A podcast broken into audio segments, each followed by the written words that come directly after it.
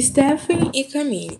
Eu, Stephanie, irei falar sobre a independência das Américas no conteúdo do oitavo ano.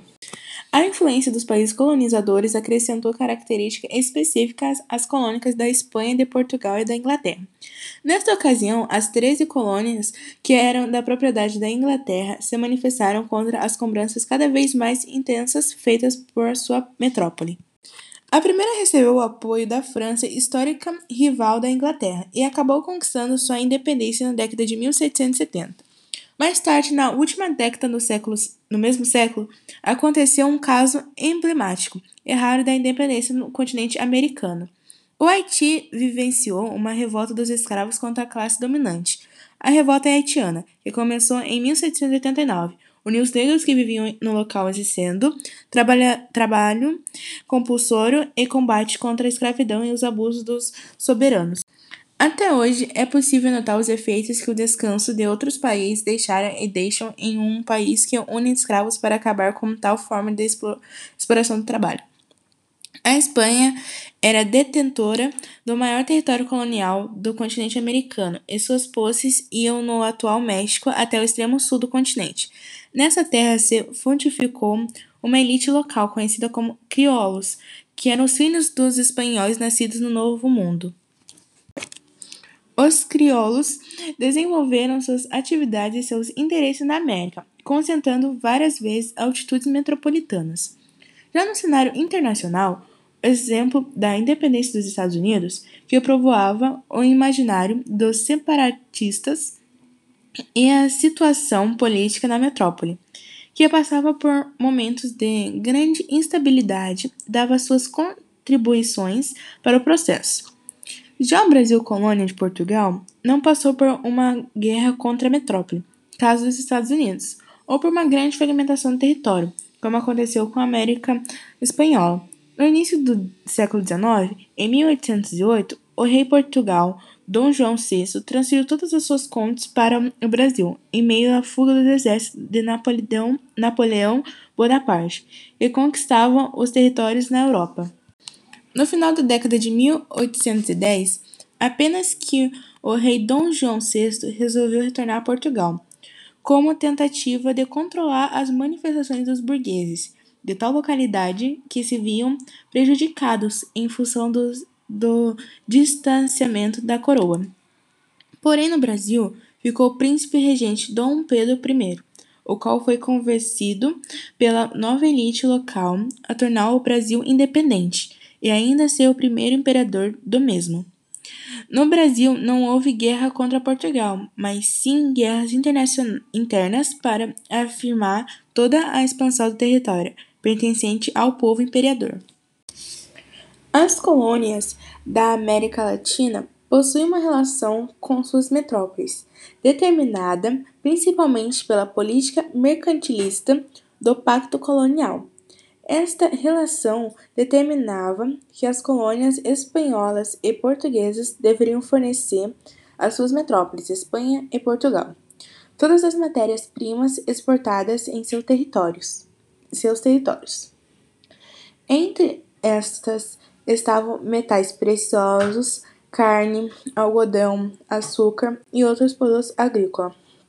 Além disso, as colônias eram obrigadas a comprar os produtos manufaturados vindo das metrópoles.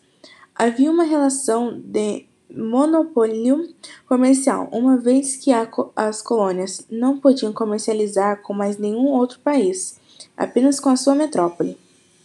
A sociedade colonial espanhola pode ser vista em uma estrutura de pirâmide, conforme a figura abaixo.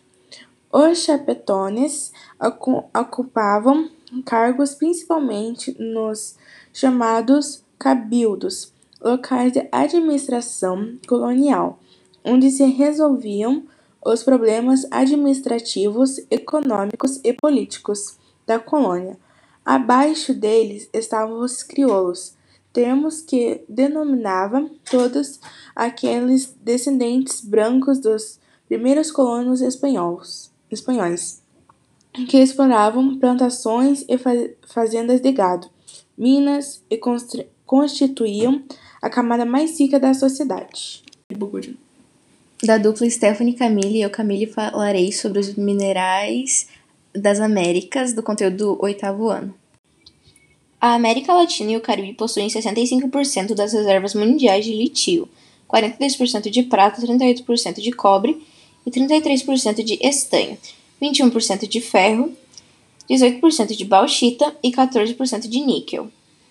Também são importantes suas reservas petrolíferas, é, um de três a produção mundial de bioetanol e cerca de 25% de biocombustíveis, 13% de petróleo, que na região encontra-se aproximadamente 30% do total de recursos hídricos renováveis do mundo, o que corresponde a mais de 75% da água do continente americano e 21% da superfície de florestas do planeta e abundante biodiversidades.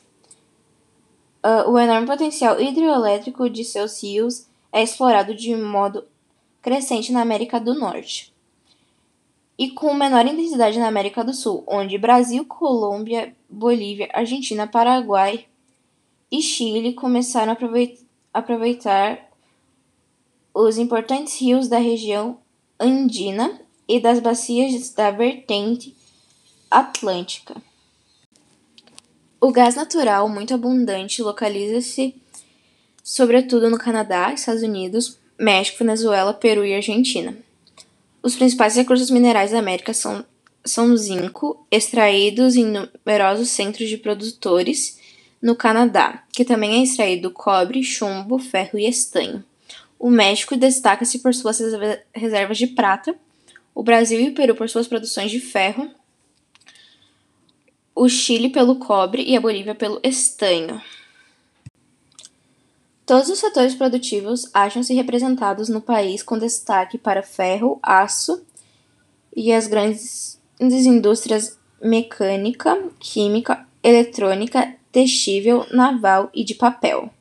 As grandes empresas americanas, cujo centro de fábricas concentram-se principalmente no norte do país, por isso mesmo a região mais industrializada e urbanizada no planeta entende-se na sua influência por todo o mundo ocidental, tanto pelo investimento de capitais quanto pelo controle de mercados em âmbito internacional.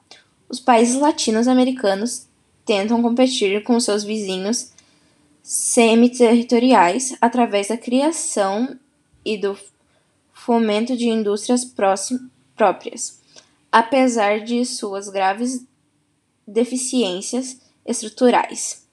Comuni é, comunicação precária, grande dívida externa, escassez de, de capitais. Nesse grupo destaca-se o México, textil, papel, vidro e máquinas, a, a Venezuela, a Argentina, o Chile e, sobretudo, o Brasil, siderúrgica e manufaturas. Recursos naturais, desde a matéria-prima até a terra, o ar, a água e os ecossistemas, são essenciais para o funcionamento da nossa economia e para melhorar a nossa qualidade de vida. No entanto, as pressões globais sobre eles estão aumentando e até agora seu uso eficiente não é uma prioridade em nenhuma área política ou de gestação específica. O fato de os recursos naturais não serem levados em conta significa que os efeitos ambientais e socioeconômicos de sua exploração excessiva estão sendo subestimados.